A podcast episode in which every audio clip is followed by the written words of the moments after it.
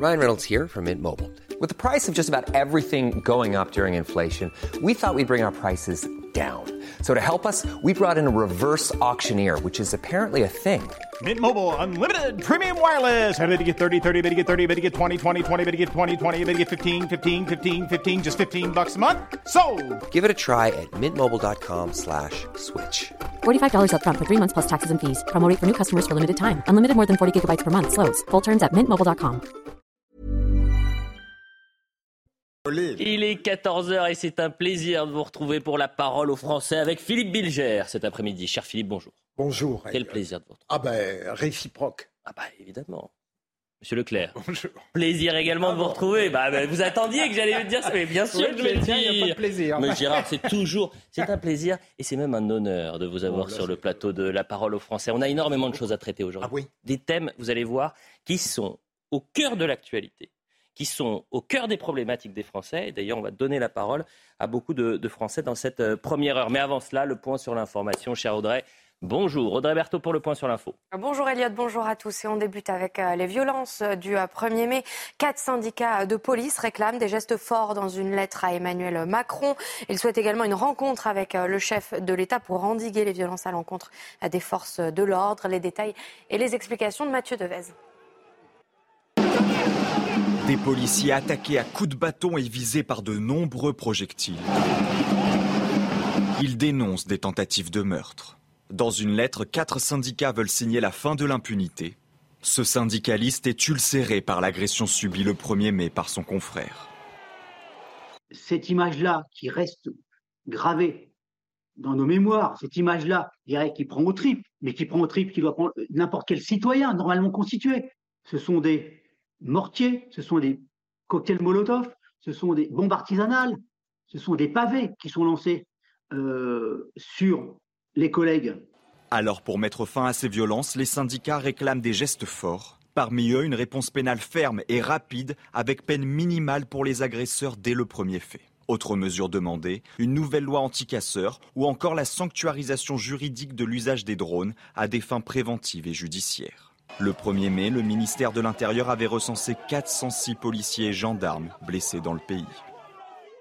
Et hier, une nouvelle euh, agression a eu lieu contre une inspectrice euh, du permis euh, de conduire. Ça s'est passé à Saint-Priest. La victime a été agressée par un candidat.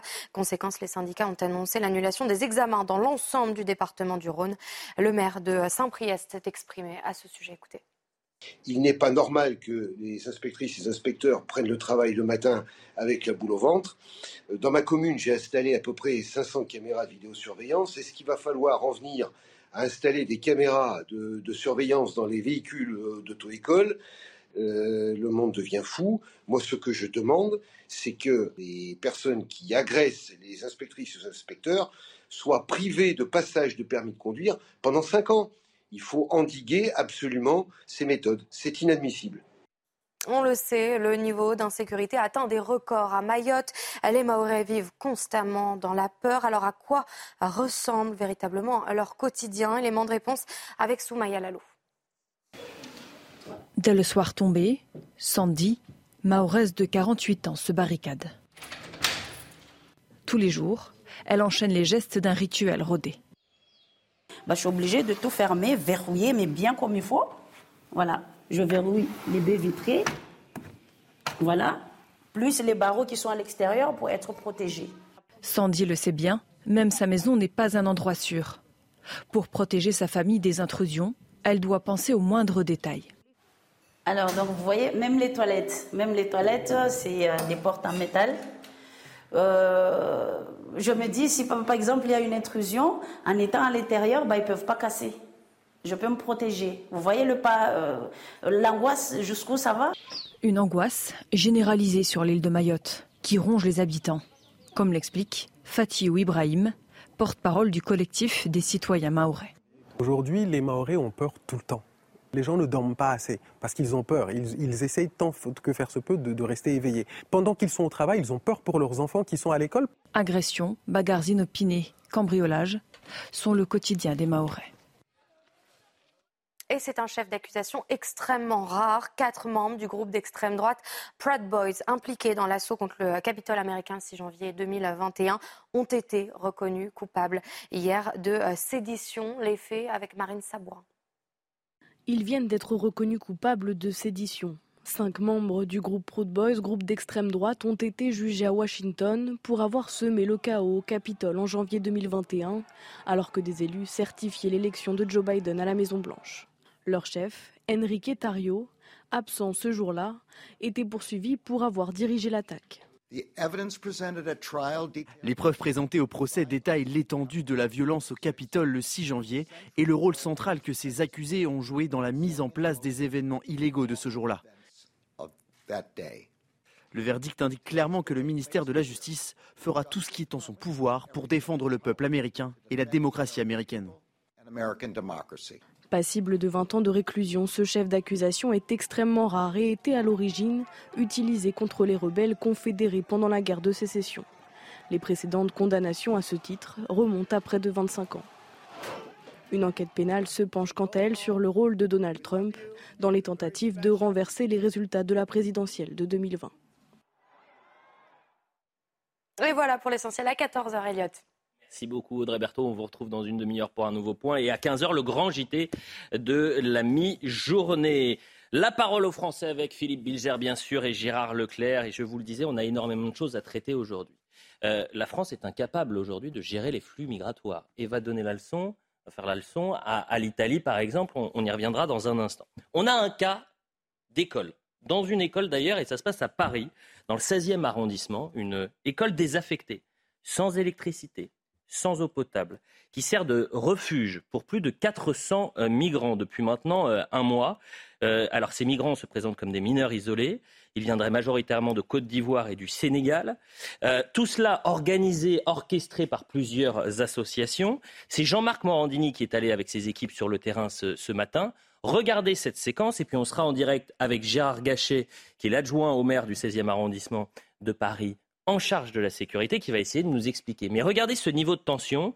Vous avez les équipes de Jean-Marc Morandini qui sont aux portes de cette école désaffectée. Il y a un individu qui va arriver très agressif. Euh, ils sont accompagnés d'un riverain qui n'en peut plus, riverain dans le 13e arrondissement, agressif, insultant, voire, voire un peu raciste. Qui est ce monsieur qui vous empêche de rentrer? Monsieur, je suis avocat pénal. C'est une personne d'une association. Ouais. Vous n'avez pas le droit. Vous savez très bien. C'est toi, toi, tu me parles. Non, non. Je te parle pas, toi, l'avocat suédois. on ne se connaît pas. Tu me tutoies pas. J'habite ici. Est-ce que tu habites Est-ce que tu habites ici Oui, j'habite ici. Est-ce que tu es dérangé par les footballeurs Va cracher ailleurs. Va tu es dérangé par les footballeurs jusqu'à 5 h le matin Hein J'habite ici, ok eh. J'ai un appartement à 200 mètres à côté. Tu vas pas me donner des leçons, ok Est-ce que tu filmes? Oui. Eh non, mais c'est quoi ton histoire là Mais j'ai pas d'histoire, j'attends. C'est une chaîne tout à fait publique, ok Je suis dans la rue, monsieur. Ils ont le droit à filmer, ok Je ne vous connais ni vous ni monsieur, je ne sais pas si vous avez des antécédents. Allez, appelle les flics alors. Votre sale travail de nationaliste. Appelle les flics. Journaliste. Appelle pas les flics. Ah non. Nationaliste. Mais Journaliste. Appelle les flics. Est-ce que vous, est-ce que vous, vous, savez menti Je ne te parle pas. vous savez menti qu'ils sont des, des victimes de la guerre à Soudan. Et comment ça se passe Qui tous les 400 parlent français couramment mon visage, je vous attaque en Ah non, je vous filme pas, monsieur. Et que, tous les 400 dedans parlent français. On a gardé une minute, ça dure quasiment cinq minutes. Il lui dit mais apprends à parler français et après tu viendras me parler. C'est un riverain qui est américain. Il a témoigné face caméra au, micro de, de, cette journaliste qui était sur le terrain, qui l'a menacé quasiment. Écoutons ce riverain qui était avec les équipes de Jean-Marc. Maintenant, ils sont plus 200, ils sont 300 et bientôt, évidemment, 400. Euh, les prix euh, pour les gens qui ont voulu vendre leurs appartements ont chuté par 30% euh, depuis quatre semaines. à cause de ce bruit, des matchs de foot sans arrêt jusqu'à 6 heures le matin faire euh, impossible à, dormir. Vous comprenez légèrement la situation. On va commencer le débat et on va surtout donner la parole euh, à, euh, Gérard Gachet. Merci d'être avec nous. Je rappelle que vous êtes adjoint au maire du 16e arrondissement, en charge de la sécurité. Aujourd'hui, on, on tombe des nues. C'est-à-dire que depuis un mois, dans une école désaffectée euh, dans le 16e arrondissement, rue Erlanger, donc c'est vraiment euh, dans votre arrondissement. Il y a désormais quasiment 400 migrants qui se présentent comme mineurs isolés, qui euh, vivent dans des conditions déplorables, c'est-à-dire sans électricité, sans eau et qui dorment à même le sol. Est-ce que vous avez un peu plus de précision sur ce qui se passe dans cette école désaffectée? Oui, alors bonjour Elliot Deval, et merci de nous donner la parole à la mairie du 16e arrondissement sur ce dossier. Il faut savoir qu'effectivement, depuis un peu plus d'un mois, puisque ça a commencé le soir du 4 avril, 150 euh, au début, puis 200, puis 300, et aujourd'hui, près de 400 migrants occupent cette école. Alors, il faut savoir d'abord que l'occupation en elle-même est illégale, puisqu'ils sont entrés par effraction dans cette école. Ensuite, euh, euh, les migrants eux-mêmes qui l'occupent sont eux-mêmes en situation illégale sur le territoire français. Ce sont des gens qui sont entrés sans, titre de séjour. Euh, ce sont des clandestins, comme on disait autrefois, qui, sont donc là. Donc il y a une double illégalité dans leur, présence. Et euh, également, il faut savoir que cette école, vous dites qu'elle est désaffectée. En réalité, c'est une école qui devait être refaite, complètement reconstruite, parce qu'elle était dans un état de grand délabrement. Et depuis six ans, cette école est en attente de travaux. Pourquoi depuis six ans? Parce que la mairie de Paris, au lieu de se contenter de refaire l'école, euh, ce qui était euh, relativement facile et ce qui était prévu, a voulu greffer sur cette école euh, un immeuble, un ensemble de logements sociaux, dont la plupart surplombaient d'ailleurs la cour de l'école. Le projet qui a été déposé a été combattu par des riverains. Nous avions d'ailleurs voté contre en mairie d'arrondissement. Et ce projet a été deux fois cassé par la justice en, première instance et en appel comme étant surdimensionné et ne s'insérant pas bien dans, le quartier. Donc c'est pour ça qu'au lieu que l'école soit refaite depuis 3, 4 ou 5 ans, ce qui aurait pu mmh être le cas, elle est aujourd'hui, depuis 6 ans, en attente de travaux, donc dans un état déplorable, puisque depuis 6 ans, elle n'a cessé de se dégrader, et ce qui explique que euh, des associations spécialisées dans le soutien aux migrants et puis s'y installer par effraction, encore une fois, mais dans un état déplorable. Et effectivement, vous avez raison, euh, à l'intérieur, c'est déplorable. Mais Gérard Gachet, pardonnez-moi de vous couper, mais nous, on a besoin de comprendre, les téléspectateurs qui, qui nous regardent, mais même autour du plateau. on n'arrive pas à comprendre comment, pendant un mois, on peut laisser une telle situation et que peut faire, par exemple, le maire du 16e arrondissement? Et vous-même, vous alertez, vous avez demandé à ce que, euh, évidemment, euh, ces individus quittent euh, euh, l'école désaffectée, vous mettez en cause certaines associations, mais ça fait, ça dure un mois. Ça fait un mois que ça dure. Ça dure un mois, effectivement. Pour quelles raisons D'abord, la mairie d'arrondissement, elle a tout de suite demandé, avec Francis Spiner, le maire du 16e, elle a tout de suite demandé l'évacuation de ses occupants. Mais il faut savoir que les mairies d'arrondissement à Paris n'ont pas le pouvoir d'aller en justice, de porter plainte ou de faire une action de ce genre. Il n'y a que la mairie de Paris qui peut le faire. Donc nous avons demandé à la mairie de Paris de, faire cette action en justice pour obtenir l'évacuation de ces migrants. La mairie de Paris, dans un premier temps, a dit Ah, nous ne le ferons que si la préfecture de région Île-de-France offre des solutions de relogement à ses occupants. La préfecture de région a renvoyé la balle en disant non, c'est à la mairie de Paris d'abord de mettre en, jeu la procédure d'expulsion, après nous verrons ceux que nous pouvons reloger en fonction de leur situation sur le territoire. Mmh. La mairie de Paris a fini par le faire, a fini par déposer cette euh, plainte et à introduire cette procédure en expulsion. Et il y a une audience prévue le 12 juin prochain pour euh, trancher sur cette expulsion éventuelle des, occupants. Mais vous voyez, il y a ce jeu entre l'État et la ville de Paris, euh, ce jeu qui a un peu trop duré et qui fait qu'aujourd'hui, on est depuis un mois dans cette période avec des gens qui occupent de plus en plus nombreux et des locaux qui sont réellement euh, insalubres et pas du tout euh, euh, propres à cette occupation. Et vous parlez de jeu, et ce jeu est absolument insupportable pour les riverains qui vivent une situation gravissime, pour les personnes qui sont à l'intérieur parce que ce sont des conditions qui sont absolument indignes. Vous restez bien évidemment avec vous, avec nous, Gérard Gachet. C'est insupportable également pour les élus de l'arrondissement. Mais oui, mais en plus, vous avez été, euh, si je ne m'abuse, porte-parole euh, du ministère de l'Intérieur. Donc peut-être que euh, aujourd'hui, c'est à Gérald Darmanin, au ministère de l'Intérieur, de prendre en charge ce dossier en disant il y a une, situation d'urgence parce que les conditions sont indignes dans, ce, dans cette école désaffectée et il faut faire quelque chose au, plus vite. Mais restons évidemment sur ce thème, et je vais d'abord donner la parole à Philippe Bilger. Quel regard vous portez sur ça? Ah ben, C'est un processus kafkaïen que Gérard Gachet a très bien exposé, c'est-à-dire qu'il euh, y a un circuit infiniment complexe qui fait que chacun se renvoie la responsabilité du règlement de la solution et euh, espérons qu'en juin, nous n'aurons pas un renvoi, que ce sera décidé l'expulsion en juin. J'ajoute, sous le contrôle, votre contrôle, mmh. euh, le fait d'être en séjour irrégulier en France n'est pas une infraction. On, on pense que, on espère un jour rétablir cette infraction, mais donc on est condamné à une impuissance à cause à la fois d'un état de droit totalement sophistiqué mhm. au détriment de tous ceux qui en pâtissent, vous l'avez très bien dit. Alors que 82% des Français, sondage CSA CNews cette semaine, appellent à ce qu'il y ait une politique migratoire plus ferme. Euh, on vient donner la leçon euh, à l'Italie. Ah on va en parler dans un instant. On n'est pas capable de gérer une situation comme ça euh, à Paris? Gérard Leclerc? Il y a effectivement à l'évidence un problème. Simplement, ça ne relève pas de la politique d'immigration. Là, on parle de mineurs isolés. Les mineurs isolés, mais oui, non, mais vous pouvez euh, lever les yeux au ciel. C'est, je parle ah sous le contrôle de Philippe Bilger. Les mineurs isolés mmh. relèvent de l'aide sociale à l'enfance. Mmh. Et tout ça est réglé par une, notamment une convention internationale des droits de l'enfant. Mmh.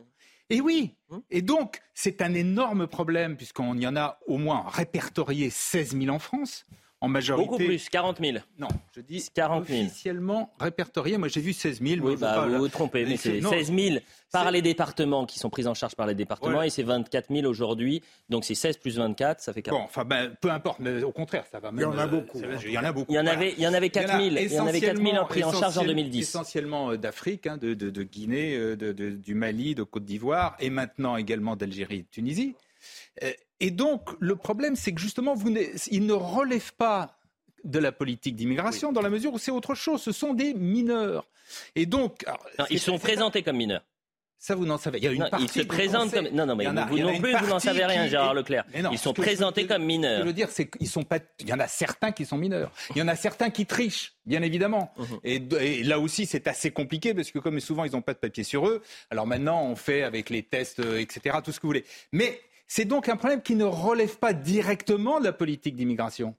En plus, si je ne me trompe pas, je crois que les, à partir du moment où ils sont mineurs, ils n'ont même pas, il n'y a pas d'obligation de titre de séjour pour des mineurs. Donc vous voyez, c'est une situation qui est totalement différente. Et c'est une situation qui est très inquiétante, qui est très grave, mais euh, on ne peut pas. Donc on fait rien. Donc on laisse 400 personnes. Est-ce que j'ai dit qu'on fait rien Est-ce que j'ai dit qu'on Non, mais vous dites que c'est compliqué. On laisse. mais une situation complexe et, mesure d'urgence peut-être. On va poser la question. Vous vouliez réagir, Gérard Gachet C'est pas. Vous pouvez pas mettre ça sur le même plan que la politique d'immigration. Ah bah ça non, bah alors pas on le met sur la politique. Mais bah oui. Bon, bah euh, Gérard Gachet, est-ce qu'on se trompe quand on parle de politique migratoire euh, concernant cette situation dans cette école?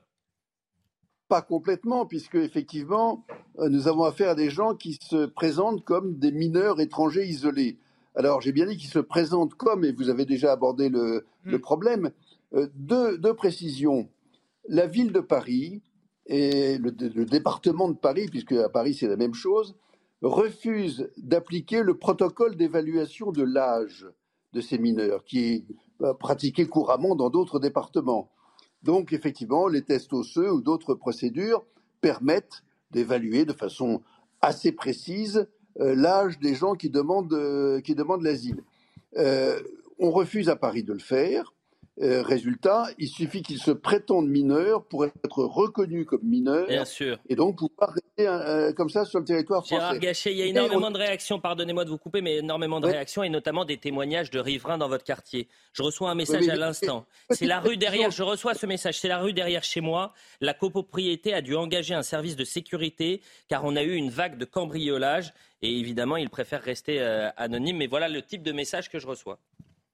Alors, sur la présence de la rue Erlanger, et pour être totalement honnête, pour l'instant, et j'aurais fait le point avec euh, les, forces de police euh, très récemment, nous n'avons pas enregistré pour l'instant de, de vagues de cambriolage ou de délits liés à leur présence euh, rue Erlanger. Nous avions des cambriolages, notamment de commerce, Hmm. avec une autre bande de mineurs étrangers, celle qui était installée dans les jardins du Trocadéro, et que nous avons réussi à faire partir il y a quelques mois. D'ailleurs, effectivement, les cambriolages de commerce ont chuté de façon spectaculaire de- depuis leur départ. Mais là, euh, avec cela, ce ne semble pas, pour l'instant en tout cas, euh, être, être le cas. Eh ben, c'est important sur- de le rappeler. Allez-y, terminez, parce qu'après, on passe à l'Italie.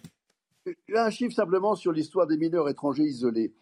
La préfecture de police, depuis plusieurs mois, envoie, lorsque certains ont été pris dans des délits, notamment les cambriolages, justement, de commerce, envoie des jeux d'empreintes digitales de ces mineurs étrangers euh, dans les trois pays du Maghreb, Maroc, Tunisie, Algérie, d'où ils étaient principalement originaires.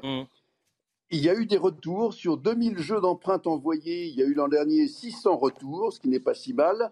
Et sur les 600 retours euh, de la part de ces pays du Maghreb, ils reconnaissaient que 94% d'entre eux étaient majeurs en réalité. Voilà. 94%. C'est important de le rappeler. Merci beaucoup parce que c'est un débat qu'on a régulièrement avec Gérard Leclerc et qui veut absolument avoir des chiffres. Et là, vous nous en donnez un. une dernière chose parce qu'on parle de la situation migratoire.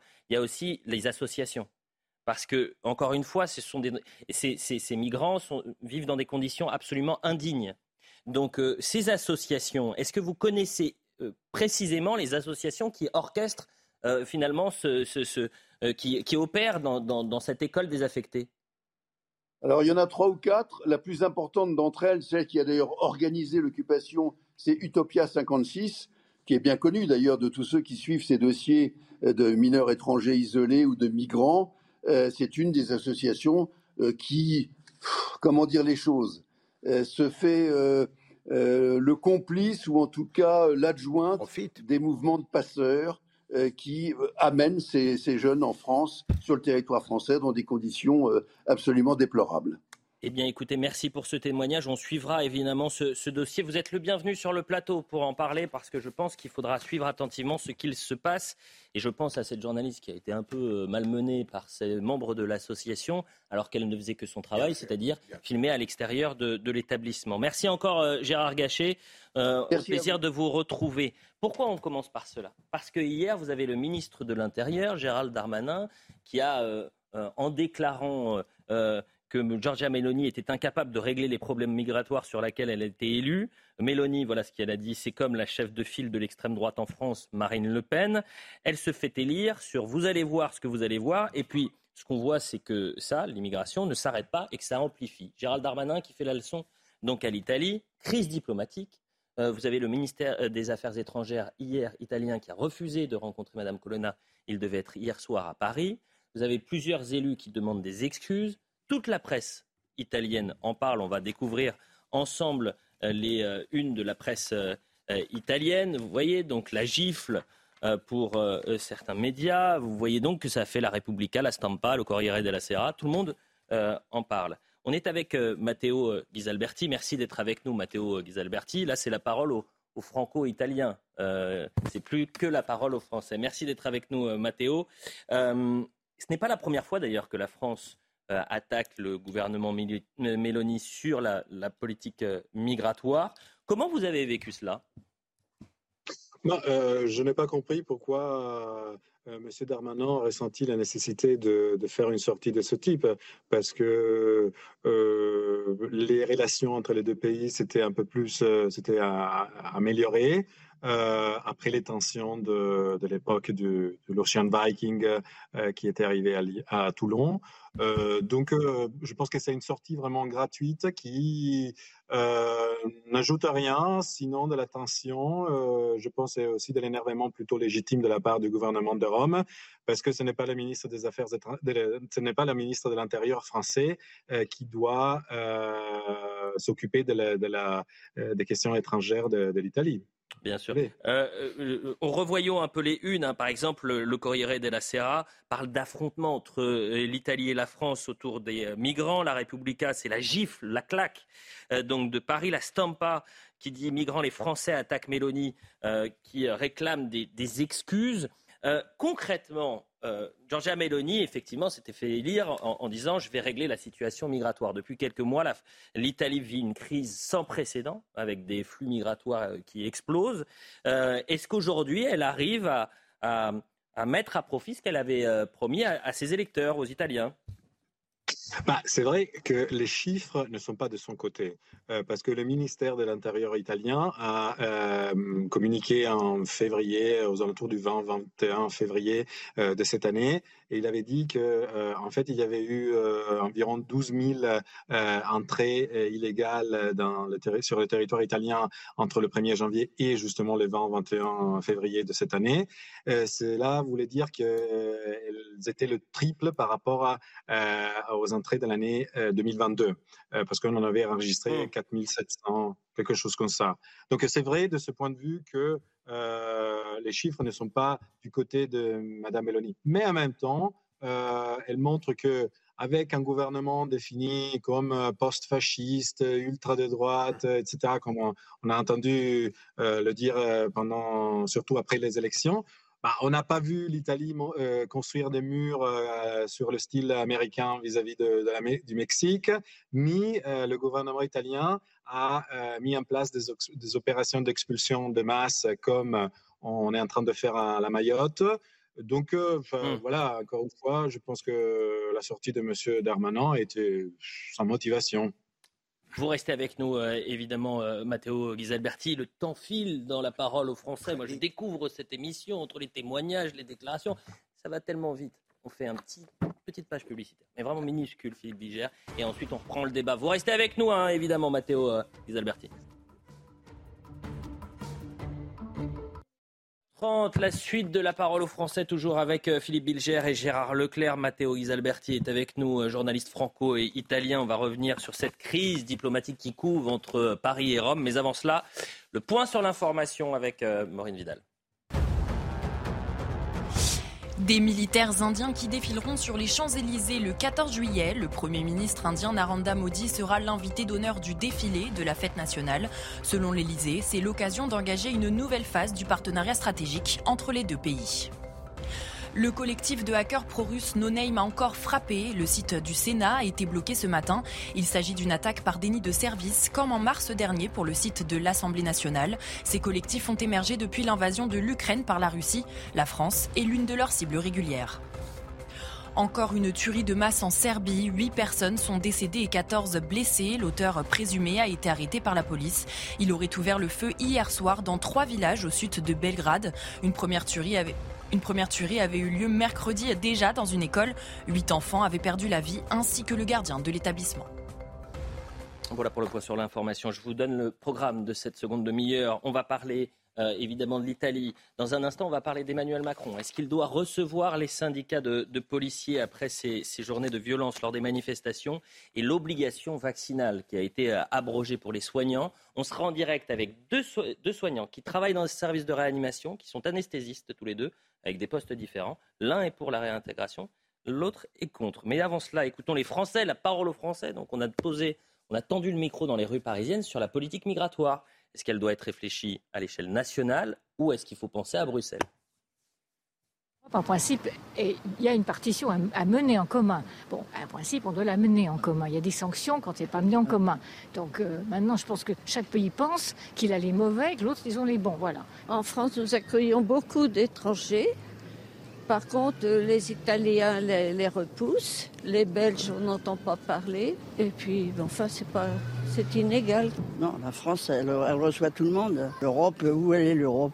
Vous la voyez? Je pense que, enfin, on devient un peu plus intolérant chaque jour. Mais quand on voit les problèmes qu'il y a en Grèce, en Espagne, en Italie, en Allemagne, on voit qu'on n'a pas tous la même politique et c'est malheureux d'ailleurs.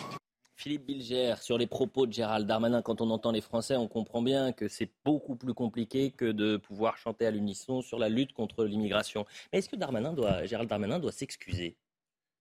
Je ne, je ne crois pas qu'il s'excusera et en fait, il est intolérable d'entendre Gérald Darmanin donner des leçons de morale à l'Italie alors que son propre bilan n'est pas brillant du tout mais je me demande s'il n'intervient pas, et pardon pour cette banalité, en raison du futur qu'il se prête et pour continuer en permanence à instrumentaliser la lutte contre le Rassemblement national, Mm. même au regard de prétextes totalement extérieurs. Vous aurez noté, Elliot, euh, que le ministre Le Quai d'Orsay lui-même a été très critique sur cette intervention. Et même Olivier Véran ce matin, hein, il n'en menait pas large Très- face à Laurence très choquante de Gérald Darmanin. Il n'a pas soutenu Gérald Darmanin après ces, ces propos-là. D'ailleurs, ce qui est surprenant, c'est que dans le parcours, l'histoire politique de Gérald Darmanin, euh, il est plus proche de la droite euh, que de euh, Oui, mais- Elisabeth Borne ou Emmanuel Macron. Donc peut-être que c'est. C'est un peu comme Mélenchon, il cherche à faire oublier son passé. Ah, peut-être. Gérard Leclerc, il doit s'excuser. Gérald Darmanin, non, je pense pas. Ah bah, Gérald Darmanin a on fait. peut attaquer l'Italie non, comme mais ça, oui, sans raison. Est-ce que je peux parfois Bien sûr, répondre allez-y. Bon. Euh, Il a fait de la politique. Il répondait, il faut le rappeler, il répondait à une accusation de euh, Jordan Bardella. Et qu'est-ce qu'il a fait? Il a fait de la politique en citant des faits qui sont incontestables. Euh, Madame Mélanie avait annoncé pendant sa campagne, s'est fait élire sur le thème Je vais arrêter l'immigration. Il y en a trois fois plus. Mm. C'est un fait. Quant au protest, cela dit, d'un point de vue diplomatique, c'est vrai que d'État à État, ça se fait pas. Voilà, Euh, ça c'est vrai. Cela dit, rappelons quand même qu'au moment des Gilets jaunes, le vice-premier ministre italien est venu en France soutenir les Gilets jaunes. Vous vous souvenez de ça? Non, je pense eh ben, vous savez, alors, vérifiez, c'est vrai. Et ben donc, ça aussi, ça se faisait pas. Donc voilà, il y a un petit jeu entre, Donc, entre les pour pays. dent pour dent. Et ben voilà, on se renvoie, on se renvoie. Il faut quand que même rappeler ça. La situation Mais- est tellement le- calme à la frontière euh, franco-italienne oui, bah, que oui, c'est vraiment une bonne idée. justement. Mais le fait que sous Mélanie, il y ait trois Mm. fois plus d'immigrés qu'avant, c'est un fait. Oui. Mais vous voyez, comme moi, je suis à- j'essaie d'être honnête, je ne pense pas que ce soit la cause de l'Italie. Et le reproche que je fais à l'Europe, c'est de laisser un peu l'Italie, comme la Grèce ou comme l'Espagne, se débrouiller seule avec les immigrés. Donc, j'essaie d'avoir une sachez position que, claire. selon la France, les migrants qui traversent la, euh, la Méditerranée, qui euh, vont en Italie, sont à moitié francophones. Parce que l'objectif, c'est aussi d'aller euh, en France. Et vous parliez de Giorgia Meloni. Euh, Matteo Ghisalberti, vous êtes toujours avec nous. Une toute dernière question, parce que c'est vrai qu'il y a ce reproche-là. C'est-à-dire, il y a les promesses de Giorgia Meloni. Finalement, les actes, euh, les Italiens attendent un peu. En, revanche, si je ne m'abuse, je crois qu'elle a lancé un plan d'urgence, l'état d'urgence migratoire, pour essayer d'aller plus vite, d'accélérer et ne pas passer par Bruxelles, parce qu'on comprend bien que si on doit réfléchir à l'échelle européenne, euh, la problématique sera encore plus importante dans les mois à venir. Oui, c'est vrai, parce que en fin avril, eh, il y a eu cette approbation de l'état d'urgence qui va durer six mois, euh, qui servira justement à gérer la question de l'immigration. Euh, il faut dire aussi que euh, c'est effectivement un, un banc d'essai pour elle, parce que une partie de ses électeurs sont euh, de plus en plus critiques, parce qu'effectivement, ils, ils ont constaté eux aussi les chiffres du ministère de l'Intérieur que je citais tout à l'heure. Euh, donc, euh, c'est un match très important, celui qui va jouer euh, Giorgia Meloni. Euh, ceci dit, la- le point de vue des Italiens euh, vis-à-vis de la France vis-à-vis de la France, si on veut euh, Mm. un peu d'honneur de leçon après déjà ce qui avait dit- été dit par Elisabeth Borne et euh, Laurence Brune après la- les élections de Giorgia Meloni, euh, c'est un peu celle d'un pays qui euh, oublie ses problèmes internes. Euh, par exemple les grèves, etc., et euh, pense aux autres. Euh, hier, par exemple, c'est intéressant de voir qu'un un député du Parti démocrate, donc de l'opposition de gauche, a dit que, je le cite, monsieur, le ministre français Darmanin peut sereinement s'occuper de ses problèmes internes. Donc, euh, il a dit l'opposition, on l'a fait nous en Italie, on est, on est là pour ça. je veux dire. Voilà. La conclusion, c'est que dans une situation aussi compliquée, euh, l'Italie doit être un allié prioritaire. C'est un ami historique et ça doit être un allié prioritaire dans la lutte contre l'immigration. On voit ce qui se passe en ce moment, Philippe Bilger à, à- à Menton. Euh, merci beaucoup, Matteo Ghisalberti. Euh, avançons, autre thématique. Et là, elle est très intéressante. Emmanuel Macron va-t-il, doit-il rencontrer les policiers? Parce que le plan sécuritaire, sur le terrain, 14-13 manifestations, plus de 2500 policiers et gendarmes blessés. On a tous euh, en tête cette image terrifiante qui a fait le tour du monde du euh, policier euh, en flammes après euh, qu'un cocktail Molotov ait été jeté dans les rues de Paris lundi 1er mai. Et, face à, ce déchaînement de haine, à la violence sans limite des, éléments radicaux, ben, certains syndicats de police ont envoyé une lettre, adressé une lettre au président en disant voilà, il faut des mesures d'urgence et surtout, on veut vous rencontrer. Écoutons Fabien Van Amerlik qui, qui parle de cette possible rencontre avec le chef de l'État. On ne veut pas juste des petites phrases par-ci par-là, de manière épisodique et assez faible et parfois inaudible.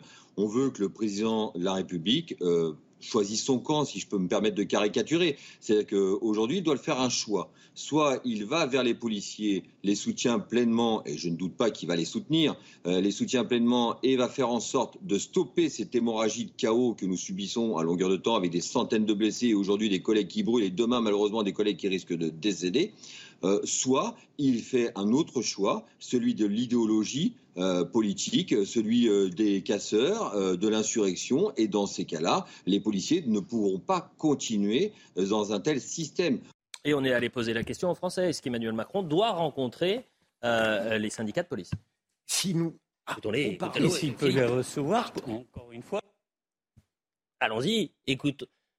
Philippe Bilger, vous avez couper la chic aux, Français, mais c'est une. Je que vous nous donniez la parole. si, mais parce que j'adore vous regarder Philippe Bilger avant de réécouter les Français. Qu'est-ce que vous en pensez? Est-ce que euh, les, euh, Emmanuel Macron doit rencontrer les syndicats de police? En soi, j'aurais euh, dit que le président n'avait pas l'obligation de les rencontrer, mais dans la mesure où le régalien, à mon point de vue, est la grande faiblesse d'Emmanuel Macron et de son gouvernement, et que d'autre part, il s'occupe de choses qui n'apparaissent pas forcément capitales mmh. dans ses rencontres avec les Français, moi, je serais lui, j'accepterais.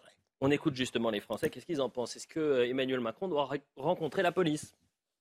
Et s'il peut les recevoir, encore une fois, pour les réconforter, parce qu'il faut un travail euh, incroyable aujourd'hui. Il y a une partie de la population qui est contre les flics et c'est absolument anormal. Ils sont très malmenés et ils ne méritent pas. Si les policiers ne sont pas là, qu'est-ce qui se passe? Voilà, c'est tout. Il faut. On n'est pas dans la jungle. Les policiers supportent la politique de Macron. Donc maintenant, les recevoir, je ne sais pas. Peut-être à eux aussi, ils ont droit de retrait, je crois que la police, non? S'ils ont droit de retrait, qu'ils fassent valoir leur droit de retrait. Puis que Macron écoute les Français, puis il y aura moins de problèmes. Je rappelle qu'un policier a été gravement blessé euh, au deuxième degré, brûlé. Et donc j'ai posé, euh, je suis renseigné pour savoir si le président de la République avait peut-être appelé euh, ce, policier blessé. Je reçois un message, je te confirme que notre collègue n'a pas reçu de coup de fil du président à ce jour. Il est très épuisé, tant physiquement que moralement. L'ordinaire des policiers, des héros anonymes qui sont malheureusement destinés à le rester. Aujourd'hui, c'est la commémoration de la mort d'Éric Masson, le policier tué sur un point de deal il y a deux ans. C'était il y a deux ans jour pour jour à Avignon. Triste coïncidence. Gérard Leclerc, est-ce qu'Emmanuel Macron doit recevoir les syndicats de police en urgence? Plutôt oui, parce qu'il y a un vrai, vrai, vrai sujet. Euh, cela dit, ce qui m'amuse, c'est qu'on reproche en permanence à Macron de s'occuper de tout et d'intervenir sur des sujets où il ne devrait pas intervenir. Donc euh, les mêmes qui, euh, qui, disent ça vont demain sans doute lui reprocher de le faire. Mais je pense quand même qu'il faut le faire parce que le sujet devient véritablement euh, très grave. Il y a une violence, il y a eu 400 policiers qui ont été blessés en une 2500 depuis le début. si, on si, on additionne, on arrive à, plus de, plusieurs, oui, à plus, plus, de 1000, à 1500. 2500, 2500, pas plus de 1500. Donc c'est énorme et c'est une violence qui est totalement insupportable. Donc, Comme l'a dit Elliott, le président ne s'est jamais privé de téléphoner à certains. Euh, euh, qui prétendait être victime de violences policières, a, été, a reçu un coup de fil immédiat du président. À la limite, il aurait pu en passer d'autres. On est avec une commerçante qui, parce qu'on pense aux policiers, on pense également aux commerçants qui ont vu une, vécu une situation une nouvelle fois catastrophique dans les rues, que ce soit à Nantes, à Lyon, à Paris notamment. Euh, merci euh, d'être euh, avec nous, Gaël Mouly. Alors vous êtes commerçante à Paris, vous avez un magasin pour... Vous, vous imaginez, c'est pour le mariage, des, habits de mariage. Votre magasin a été pillé, saccagé lundi. Et pourquoi je vous ai demandé de, réagir aujourd'hui? Parce qu'il y a euh, certains responsables politiques et certaines associations, notamment les CPME, euh, qui disent arrêtons les manifestations entre Bastille et Nation à chaque fois, ou entre Place d'Italie et les Invalides. Faisons des manifestations sur le périphérique. Donc déjà, avant d'avoir euh, votre avis là-dessus, peut-être Gaël nous dire, est-ce que vous avez pu estimer les, dégâts lundi causés dans votre boutique? Bonjour, merci à nouveau de, m'écouter parce que c'est vrai qu'on parle beaucoup euh, du gouvernement, de la CGT, des black blocs et je pense qu'on ne donne pas assez la parole aux commerçants qui sont vraiment les premières victimes de toutes ces violences.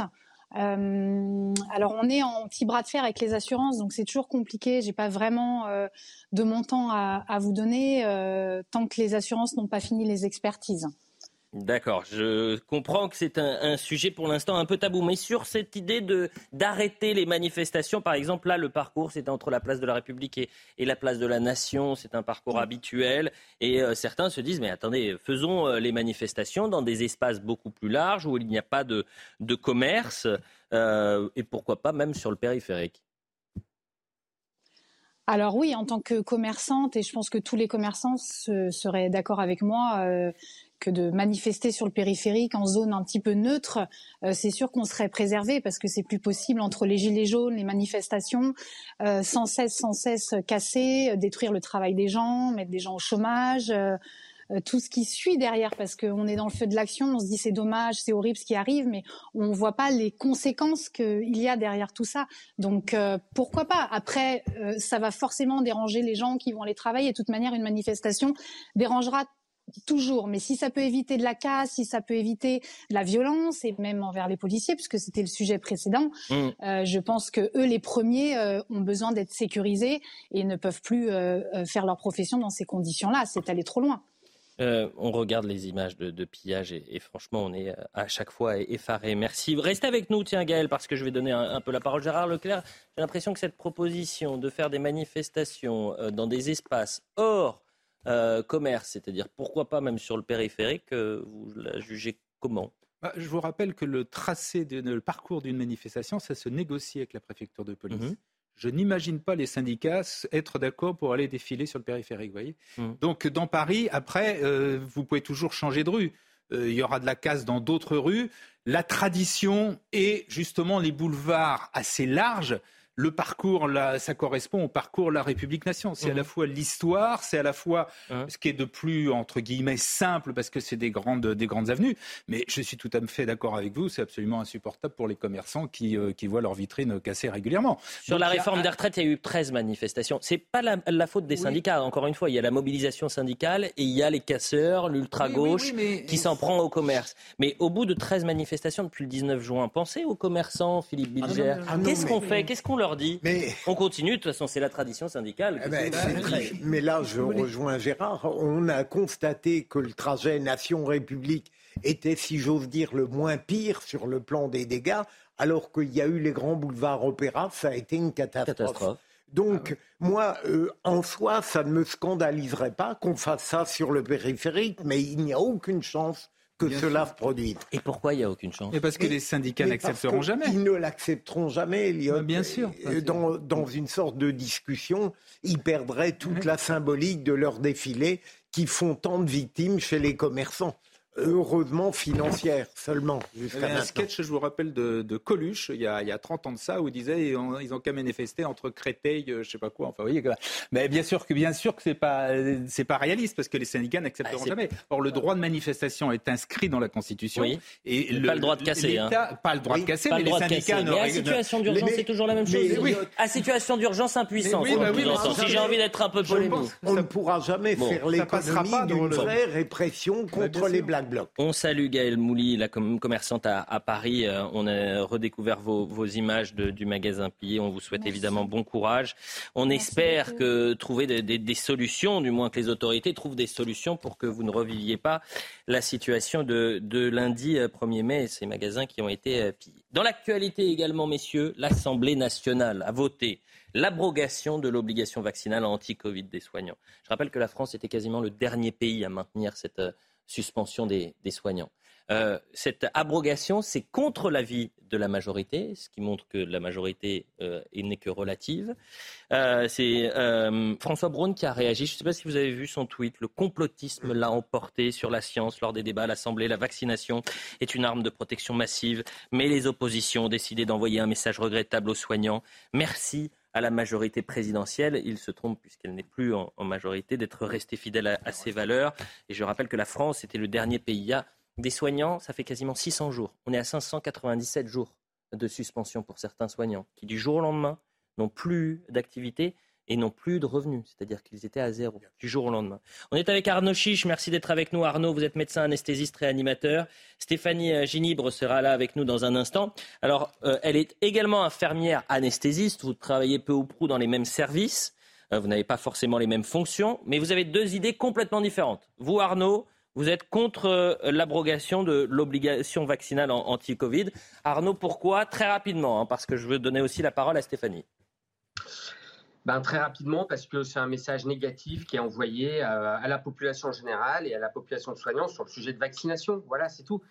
Pour moi, ça ne devrait pas être un sujet. Euh, quand on est au contact de patients euh, fragiles et qu'on est soignant, on doit mmh. tout faire. Ça fait partie de nos impératifs. On ne se pose pas la question d'un conducteur de travaux s'il met son chapeau, son casque pour se protéger. On trouve ça normal. On trouve normal qu'un moniteur d'auto-école ait le permis pour enseigner la conduite. C'est le même raisonnement.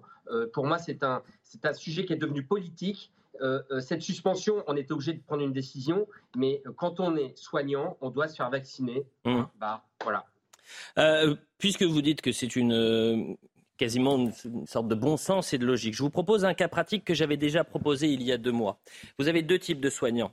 Le soignant A qui est quatre fois vacciné, euh, qui sort, qui va au restaurant en pleine crise épidémique, donc il n'y a plus les tests, qui ne se fait pas tester le, matin, mais il est quatre fois euh, vacciné. Puis vous avez le soignant B, euh, soignant non vacciné, qui tous les matins, eh bien, avant d'aller à l'hôpital, fait un test pour être certain qu'il n'est pas positif. S'il est positif, il rentre chez lui. S'il est négatif, il peut aller travailler. Quel est le soignant le plus à risque, le soignant A ou le soignant B? Même avec les dernières souches de Covid, Elliot, le vaccin diminue le risque de transmission. Il diminuait énormément le risque de transmission avec les premières souches de Covid. Évidemment, cet effet-là, on en a beaucoup parlé, a eu tendance à diminuer avec le temps et les dernières souches. Mais pour moi, il y a toujours pas de discussion. Euh, oui, mais là, pour le coup, Arnaud, vous faites pas de, vous faites de la politique, vous répondez pas à ma question. J'ai un cas pratique, un soignant A quatre fois vacciné qui ne se fait pas tester, un soignant B qui n'est pas vacciné mais qui se fait tester tous les matins. Lequel est le plus à risque euh, eh ben, et vous... Eh ben, je préfère, je préfère quand même le patient vacciné. Ah, bah, vous préférez, mais vous ne me dites pas qui est le plus à risque. Euh, on est avec Stéphanie Gini. Merci d'être avec nous, Stéphanie. Vous êtes infirmière anesthésiste, je le disais. Je crois que pour certains soignants, qui ont été non vaccinés. On est au 597e jour de suspension. Euh, cette euh, abrogation de l'obligation vaccinale est pour vous euh, une délivrance ou pas? Absolument, mais bien sûr, ça aurait dû intervenir depuis déjà beaucoup plus longtemps. Ah oui, c'est une libération pour, pour bon nombre d'entre nous, pour un très grand nombre d'entre nous. Donc oui, c'est c'était une liesse euh, hier, c'est sûr. C'est sûr. Bon, maintenant, tout n'est pas gagné. Nous avons, il faut encore être vigilant. Il y a encore des combats à mener, mais euh, c'est une première, c'est une première et, grande victoire, bien sûr. Bien on, sûr. On, voit, Stéphanie euh, Ginibre, je rappelle que vous êtes infirmière anesthésiste, que cette réintégration des soignants qui devrait arriver dans, dans les prochains, prochaines semaines peut être euh, un sujet de, tension. Je rappelle que vous-même avez été vacciné, c'est-à-dire que contrainte et forcée en quelque sorte pour continuer votre activité, vous avez décidé de, vous faire vacciner. Mais on sent que c'est un point de tension. Euh, qu'est-ce que vous avez envie de dire à Arnaud Chiche, euh, qui est juste avant vous, et il est toujours en direct, et vous pouvez échanger tous les deux, sur cette thématique-là? Donc non, alors déjà, je ne suis pas vaccinée. Euh, j'ai été euh, mobilisée. Moi, j'ai travaillé en réanimation Covid pendant six semaines. Donc, euh, c'est là où on m'a un peu annoncé ma mort. Et six semaines plus tard, non seulement j'étais vivante, et en plus je n'avais, je n'ai eu aucun anticorps.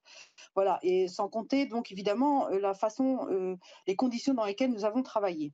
Voilà, donc euh, non, ce, vaccin, ça a été aujourd'hui, je pense que c'est même plus un sujet. On sait très bien qu'il n'empêche pas la transmission, qu'il n'empêche pas d'être malade, donc et que c'est donc des technologies qui ne sont pas éprouvées, dont on sait aujourd'hui quand même que voilà, c'est c'est pas une technologie qui fonctionne sur les, sur les coronavirus. Bon, nous avions le droit d'avoir ce doute et nous avions le droit d'avoir le choix. Personnellement, je vous dis, après six semaines au contact de patients euh, qui avaient des charges virales très importantes, euh, je n'avais même pas, j'ai eu peur, nous avons tous eu peur d'être malades et voire même, donc je vous dis, de mourir. Nous ne sommes pas morts, nous n'avons pas forcément eu la maladie, nous en sommes sortis euh, et même, je vous dis, euh, sans, anticorps. Donc, il faut, on a vraiment instrumentalisé la peur. Voilà, aujourd'hui, tout ça, ça sort, c'est reconnu. C'est bien pour ça, je pense, que cette abrogation a eu lieu. Euh, moi, je n'ai aucun souci à retourner si c'est mon choix euh, à retourner travailler, je n'ai absolument pas peur de mes collègues de ma position, de ma posture, de ma situation. Par contre, là où c'est beaucoup plus délicat et que c'est délicat, je pense, pour un certain nombre, c'est la maltraitance de l'institution qui a eu lieu envers nous et que après autant de temps d'absence et de malveillance, euh, c'est pour moi le doute, il est plutôt là. Stéphanie euh, merci encore, infirmière anesthésiste. Peut-être qu'Arnaud Chiche va vous répondre alors qu'une information vient de tomber, elle est très importante. L'Élysée a donc répondu à la sollicitation d'Alliance euh, Police Nationale et de ses partenaires, puisque euh, ils seront reçus le 12 mai prochain. Je pense qu'on va en parler dans quelques instants. Mais avant cela, Arnaud Chiche, peut-être le mot de la fin avec vous en, une minute. on entend les, les, propos et et l'avis de Stéphanie euh, Ginibre, et pardonnez-moi pour euh, l'incompréhension, il y a eu un quiproquo euh, sur, le plateau. Je pensais que vous aviez été finalement vacciné. Arnaud Chiche. Bah, Elliot, voilà, et c'est pas contre Stéphanie que je respecte, hein, bien sûr, mais elle a un discours purement anti-science, quoi. Un discours obscurantiste qui remet en question l'intérêt du vaccin en général et de la vaccination anti-Covid en particulier. Demain, on peut remettre en question l'intérêt de se laver les mains à l'hôpital, l'intérêt de mettre un masque et l'intérêt scientifique des antibiotiques. Et c'est assez effrayant d'entendre ça de la part effectivement d'une infirmière spécialisée. Voilà. Les accusations sont quand même lourdes. Je vais poser, donner la parole à Stéphanie Ginibre avant la publicité. Allez-y Stéphanie pas des accusations. nous ne sommes absolument pas euh, anti-science et obscurantisme. J'ai par ailleurs bien d'autres vaccinations. Nous avions euh, la science n'est pas quelque chose d'exact et on a le doute. On avait le droit d'avoir le doute. Et je pense qu'aujourd'hui, euh, force est de constater que nous avions raison d'avoir ce doute. voilà. Et moi, je voudrais dire un grand merci et plein de courage à tous ceux qui nous ont soutenus jusque-là, tous ceux qui nous ont aidés, qui nous ont permis de tenir ces 565 jours. Merci à tous, que ce soit les avocats, les mm. associations, les collectifs, Vérité France, Jean-Louis des Essentiels, etc. Le, les Merci Stéphanie Ginibre. Merci, on entend les, remerciements. Alors c'est marrant parce qu'Arnaud Chiche a commencé en faisant un peu de politique et Stéphanie Génibre, elle, elle, en fait un peu ce qui montre que c'est un enjeu scientifique mais également politique, Philippe. Ceux qui sont faits vacciner, je les remercie également. Voilà.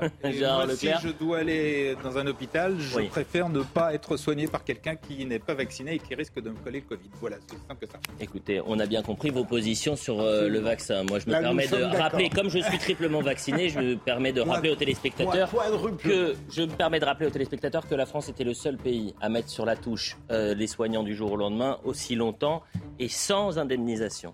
La publicité, la parole aux Français et les JT reprend dans un instant. 15h sur CNews, vous êtes en direct pour la suite de la parole euh, aux Français. Et à 15h, c'est l'heure du grand journal avec Audrey Berthaud. Cher Audrey, rebonjour. Audrey, les grands titres de l'actualité à 15h. On débute avec euh, cette euh, crise diplomatique entre la France et l'Italie. Gérald Darmanin a jugé le gouvernement de Giorgia Meloni incapable de régler le problème migratoire. Rome exige des excuses de sa part. Plus d'informations au début de ce journal.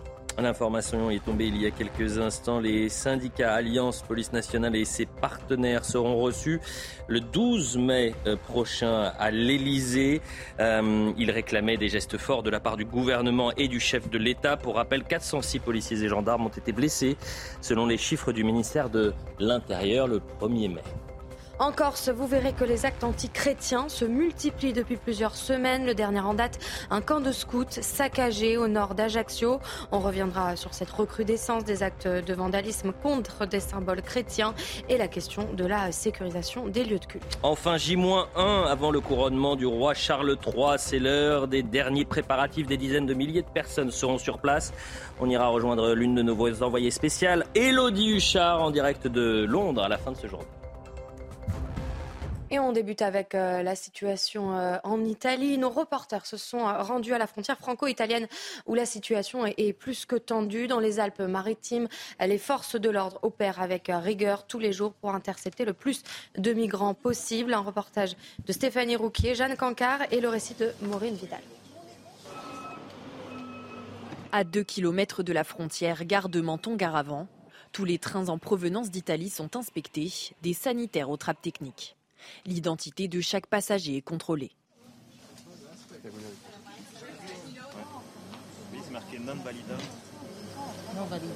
On pense qu'elle est fausse. Il manque des sécurités sur la carte. Cette femme, en situation irrégulière, sera renvoyée en Italie. Tous les jours, près de 100 personnes sont ici interceptées par les forces de l'ordre, des étrangers qui, pour la plupart, ont payé les services de passeurs. Il y a des migrants qui vont euh, prendre directement le train mais il y a aussi également beaucoup de passeurs qui organisent justement ces, ces, passages dans les trains. Des migrants qui vont être cachés dans la cabine, euh, dans la cabine du chauffeur du, euh, train, dans les toilettes, euh, sous des sièges, dans des compartiments électriques. Ces passages-là, c'est un passage qui est un peu moins cher parce qu'effectivement, il est quand même assez facilement accessible au reste des migrants. Donc, ils vont demander entre 50 et 100 euros pour, pour le passage. Autre passage privilégié par les trafiquants, l'autoroute qui relie l'Italie à la France.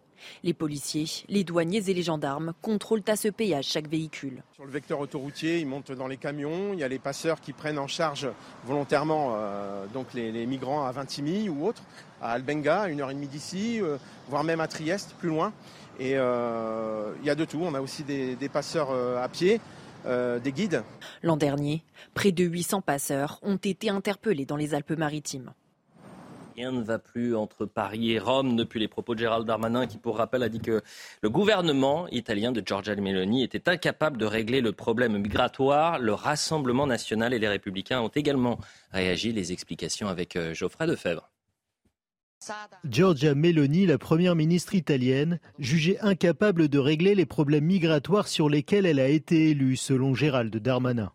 Des propos qui visaient à disqualifier le Rassemblement national, qui se sont retournés contre le ministre de l'Intérieur. Quand il dit qu'il condamne un gouvernement incapable de lutter contre l'immigration, je croyais qu'il parlait de lui et de son gouvernement, tellement le nombre de migrants légaux et illégaux a explosé depuis qu'il est ministre de l'Intérieur. Regardez la situation à Calais, regardez la situation Porte de la Villette, Porte de la Chapelle, euh, en région parisienne. Aujourd'hui, c'est un fiasco migratoire en France. Et euh, euh, Gérard Darmanin est le principal responsable. Selon le ministère italien de l'Intérieur, plus de 36 000 personnes sont arrivées par la Méditerranée en Italie cette année, contre environ 9 000 durant la même période en 2022.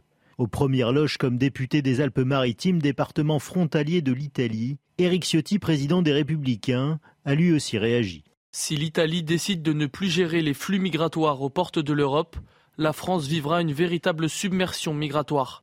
Les conséquences diplomatiques ne se sont pas faites attendre. Le chef de la diplomatie italienne, qui devait rencontrer son homologue française Catherine Colonna hier, a annulé sa visite. Et en Europe, la situation euh, migratoire est compliquée. Il n'y a pas de politique commune pour faire face euh, à la crise actuelle. On fait le point justement avec euh, Vincent Farandez. Que fait l'Europe face à la crise migratoire? Eh bien, elle se barricade de plus en plus. 12 pays de l'Union européenne et de l'espace Schengen ont érigé des barrières physiques à leurs frontières. 2000 kilomètres de murs ou de clôtures ont été recensés par le Parlement européen en 2022. Ça concerne des pays comme euh, la Pologne ou encore euh, la Finlande. Seule l'Allemagne fait euh, exception en assouplissant les conditions d'entrée sur son territoire. Alors du mur à la campagne de sensibilisation contre l'immigration, chaque pays y va de sa mesure, sans aucune cohérence au niveau européen, tout simplement car aucun consensus ne peut être trouvé. Et donc cela créé des tensions, comme on le voit aujourd'hui, entre la France et euh, l'Italie, la deuxième crise de ce genre en six mois. On s'en souvient, en novembre, il y a eu cet épisode avec le navire de l'ONG SOS Méditerranée, euh, l'Ocean Viking, qui avait secouru 234 personnes en Méditerranée. L'Italie avait refusé de les accueillir, la France avait finalement cédé, taclant au passage le manque de solidarité de l'Italie. Et puis on vous le donnait dans les titres, euh, les syndicats de police, plusieurs syndicats seront reçus le 12 mai 2023, le 12 mai prochain. Euh, les euh, syndicats Alliance Police Nationale et ses partenaires avaient envoyé une lettre, adressé une lettre au président de la République hier. Réponse donc en moins de 24 heures du président et de l'Élysée. Hier, une nouvelle euh, agression contre une inspectrice euh, du permis de conduire a eu lieu à Saint-Priest. La victime a été agressée, insultée par un candidat. Conséquence, les syndicats ont annoncé l'annulation des examens dans l'ensemble du département du Rhône. Le maire euh, de Saint-Priest s'est exprimé. Écoutez-le. Il n'est pas normal que les inspectrices et les inspecteurs prennent le travail le matin avec la boule au ventre.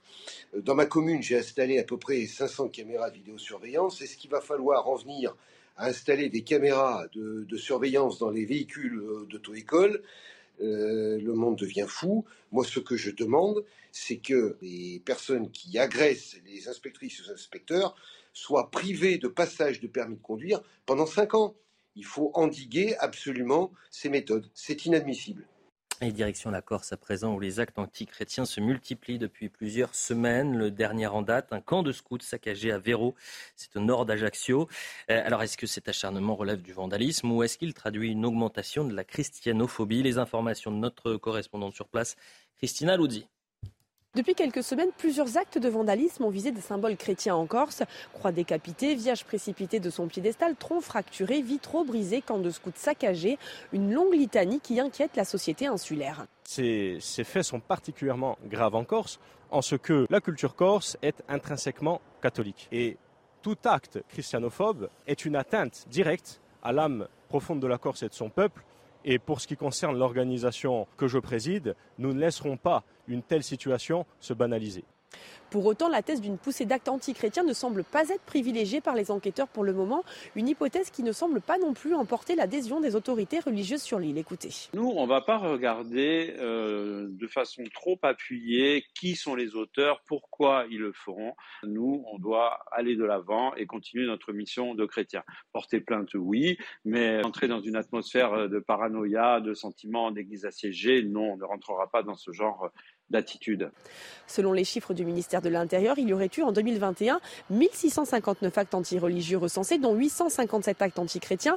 Les députés auteurs d'un rapport sur ce fléau font remarquer que ces chiffres sont à manier avec des pincettes.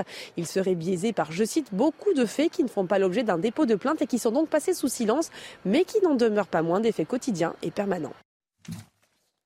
Et on part euh, au euh, Royaume-Uni. Euh, des dizaines de milliers de visiteurs sont attendus demain pour l'événement, le couronnement du roi Charles III. Élodie Huchard, bonjour. Vous êtes sur place, vous êtes en plein cœur de Londres. Alors l'heure est au dernier préparatif, Élodie. Oui, exactement. On est euh, précisément à Piccadilly euh, Circus avec euh, Florian Pau, mais vous voyez les rues de Londres qui sont totalement prêtes. Vous voyez notamment un certain nombre de rues qui ont les drapeaux, évidemment le drapeau britannique et puis cet emblème du couronnement, l'emblème officiel du couronnement du roi Charles et de la reine Camilla. Évidemment, vous le disiez Audrey, Londres qui se prépare. On commence à fermer un certain nombre de rues pour assurer la sécurité de toutes les personnes qui vont se masser pour voir les fameuses processions, pour voir aussi la famille royale au balcon. Et puis on est en train aussi de faire peau neuve. On nettoie euh, toutes les rues, on nettoie les parcs. Évidemment, le but c'est de donner une image de la ville la plus parfaite possible. Seule chose qui pourrait gâcher la fête. On annonce pas mal de pluie euh, demain, des processions donc un petit peu humides pour le roi Charles et la reine Camilla demain. Merci Elodie Huchard, merci à Florian Paume qui vous accompagne et une image en, direct puisque le roi euh, Charles III est en train de, saluer les Britanniques, les Londoniens qui sont déjà présents. André Berthaud, vous avez euh, une place pour le couronnement demain? Bah écoutez, oui, là je prends le, je prends l'Eurostar en fin de journée, Alors qu'on découvrait l'image de William et, et Kate. Euh, l'écho, tout de suite. Votre programme avec Jean de Confiance. Pour les vacances ou pour une nouvelle vie, louée en toute sérénité. Jean de Confiance, petites annonces, grande confiance. Le gouvernement veut accélérer l'usage des vélos. Au total, 2 milliards d'euros vont être investis sur les quatre euh, prochaines années avec un objectif qui a été précisé ce matin par euh, le ministère de la Transition écologique. Eric de Ritmaten, vous avez euh, les grandes lignes de ce fameux plan massif. Un plan massif qui va s'étaler jusqu'à 2030. Il y aura certes davantage de pistes cyclables, 80 000 km en 2027, 100 000 en 2030, mais c'est surtout la sécurité qui va être la priorité. De nouvelles voies cyclables seront créées aux abords des petites villes de province, mais aussi dans les campagnes, avec des voies dédiées et séparées de la route. Et puis, compte tenu du prix d'achat des vélos, qui peut parfois dépasser 1000 euros, voire 2000 euros pour des bicyclettes électriques, eh bien l'État va investir dans les parkings sécurisés et il s'agira de transformer certains parcs de stationnement souterrains en parkings à vélo avec des antivols. Rien qu'à Paris, on estime qu'il y a 150 000 places aujourd'hui qui ne sont plus utilisées par les voitures. Les Pays-Bas et le Japon le font depuis longtemps avec de très grands parkings automatisés et sécurisés pour les vélos. Des parkings donc qui seront de plus en plus nombreux à l'avenir, mais qui seront payants. On parle d'une dizaine d'euros par mois pour sécuriser son vélo. Le gouvernement a donc bien l'intention de démocratiser l'usage du vélo pour aller au bureau, même si, même si les trajets entre le domicile et le travail ont tendance à devenir de plus en plus longs. C'était votre programme avec Jean de Confiance. Pour les vacances ou pour une nouvelle vie, louée en toute sérénité. Jean de Confiance, petites annonces, grande confiance. Et tout de suite, c'est l'heure euh, du journal des sports. Naples qui a décroché son troisième titre de champion d'Italie hier, plus de 30 ans après euh, les deux premiers de l'époque euh, Maradona. Des milliers de personnes, vous allez le voir, étaient sur place pour fêter la victoire. Votre programme avec Groupe Verlaine. Installation photovoltaïque pour réduire vos factures d'électricité. Groupe Verlaine, connectons nos énergies. L'image est impressionnante, celle d'une ville tout entière en fête. Hier soir, le ciel napolitain brillait de mille feux après le sacre de Naples, champion d'Italie.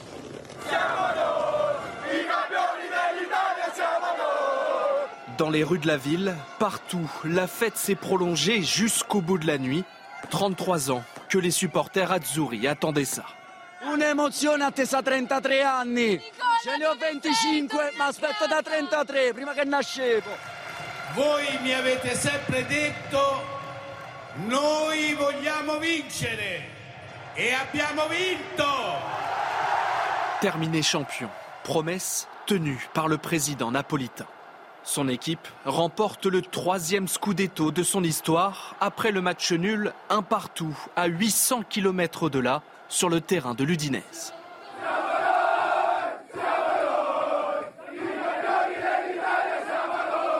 Le buteur du sacre, Victor Osimhen, était ivre de joie, comme le reste du vestiaire Azzurri.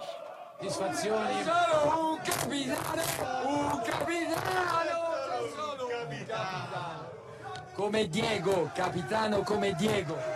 Aux petites heures ce matin, un homme de 26 ans est décédé en marge des célébrations après avoir été blessé par des coups de feu. Trois autres personnes ont été touchées, selon le Corriere della Sera. C'était votre programme avec Groupe Verlaine. Isolation par l'extérieur avec aide de l'État. Groupe Verlaine, connectons nos énergies. Voilà, c'est ainsi s'achève donc euh, euh, la parole aux Français. Dans un instant, 90 minutes euh, info, orchestré par Olivier Benkemoun. à la une de 90 minutes info, c'est cette toute dernière information, puisque les syndicats de, police, certains syndicats du moins, seront reçus à l'Elysée le 12 mai prochain. C'est un plaisir d'être avec vous pour la parole aux Français. Je vous retrouve à, à 17h pour Punchline. L'info se poursuit sur CNews.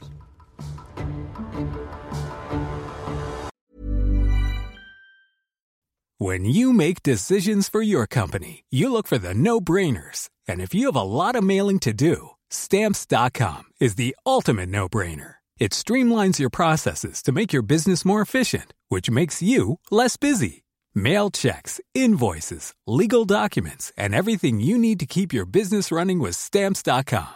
Seamlessly connect with every major marketplace and shopping cart Schedule package pickups and see your cheapest and fastest shipping options from different carriers with rates up to 89% off USPS and UPS rates. And with the stamps.com mobile app, you can take care of mailing and shipping wherever you are. Make the same no-brainer decision as over 1 million other businesses with stamps.com. Sign up with code program for a 4-week trial plus free postage and a free digital scale. No long-term commitments or contracts. That's stamps.com. Code program.